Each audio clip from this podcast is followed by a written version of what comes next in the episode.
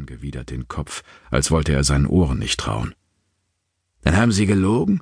Das spricht allerdings auch nicht gerade für ein gefestigtes Moralverständnis und widerlegt Ihr Argument. Er lächelte dünn, machte sich Notizen. Baxter zuckte mit den Schultern.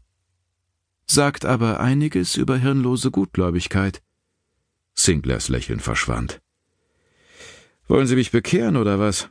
fragte sie, konnte der Versuchung nicht widerstehen, die Geduld ihres Gegenübers weiter zu strapazieren. Plötzlich sprang Sinclair auf und beugte sich über den Tisch. Ein Mann ist tot, Chief Inspector, brüllte er. Baxter zuckte nicht mit der Wimper. Viele sind tot, nach allem, was passiert ist, murmelte sie, aber dann wurde auch sie wütend. Und aus unerfindlichen Gründen verschwenden Sie und Ihre Leute Ihre Zeit mit der einzigen Person, die den Tod verdient hat. Wir fragen, schaltete Atkins sich ein, versuchte die Situation zu entschärfen. Weil neben der Leiche entsprechende Hinweise gefunden wurden, religiöser Art. Die können von jedem x-beliebigen stammen, sagte Baxter. Die beiden Männer warfen sich einen Blick zu, dem sie entnahm, dass es noch mehr gab, das sie ihr nicht mitteilen wollten. Haben Sie Informationen darüber, wo Special Agent Rouge sich aktuell aufhält? Fragte Sinclair sie. Baxter schnaubte. Soviel ich weiß, ist Agent Rouge tot. Wollen Sie wirklich dabei bleiben?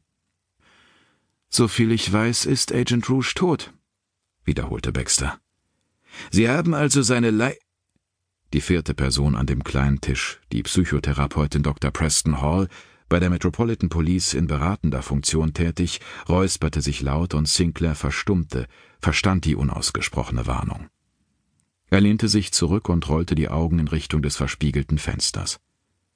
Atkins kritzelte etwas in sein zerfleddertes Notizbuch und schob es Dr. Preston Hall zu.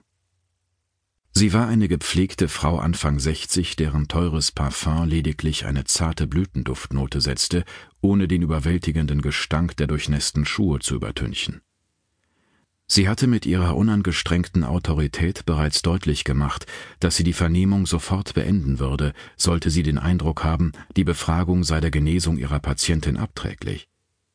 Langsam nahm sie das mit Kaffee bekleckerte Notizbuch und las die Mitteilung mit der Miene einer Lehrerin, die eine Geheimbotschaft ihrer Schüler abgefangen hat. Fast die gesamte Stunde über hatte sie geschwiegen und offensichtlich auch jetzt nicht das Bedürfnis, etwas zu sagen, denn sie schüttelte nur den Kopf als Antwort. Was steht da? fragte Baxter. Die Therapeutin ignorierte sie. Was steht da? fragte Baxter erneut und wandte sich an Sinclair. Stellen Sie Ihre Frage. Sinclair wirkte verunsichert. Stellen Sie Ihre Frage, verlangte Baxter.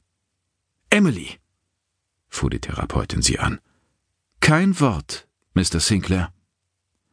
Fragen Sie einfach, ermunterte Baxter ihn mit raumgreifender Stimme.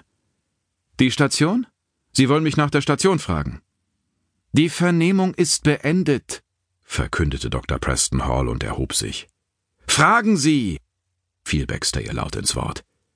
Sinclair beschloss, die Gelegenheit zu ergreifen und sich über die Konsequenzen hinterher Gedanken zu machen.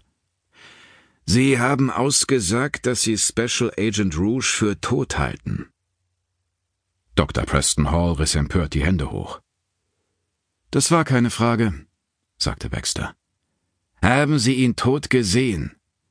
Zum ersten Mal merkte Sinclair, dass Baxter stockte, doch anstatt sich darüber zu freuen, hatte er ein schlechtes Gewissen. Bei der Erinnerung an die U-Bahn-Station wurde ihr Blick glasig.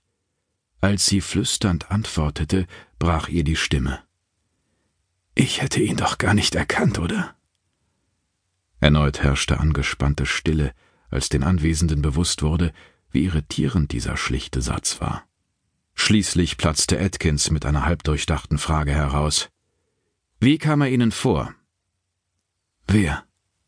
Rouge. Inwiefern? In emotionaler Hinsicht. Wann? Als Sie ihn zum letzten Mal gesehen haben. Sie dachte kurz über ihre Antwort nach, dann lächelte sie aufrichtig. Erleichtert? Erleichtert. Baxter nickte. Es scheint, als hätten Sie ihn sehr gerne gehabt, fuhr Atkins fort.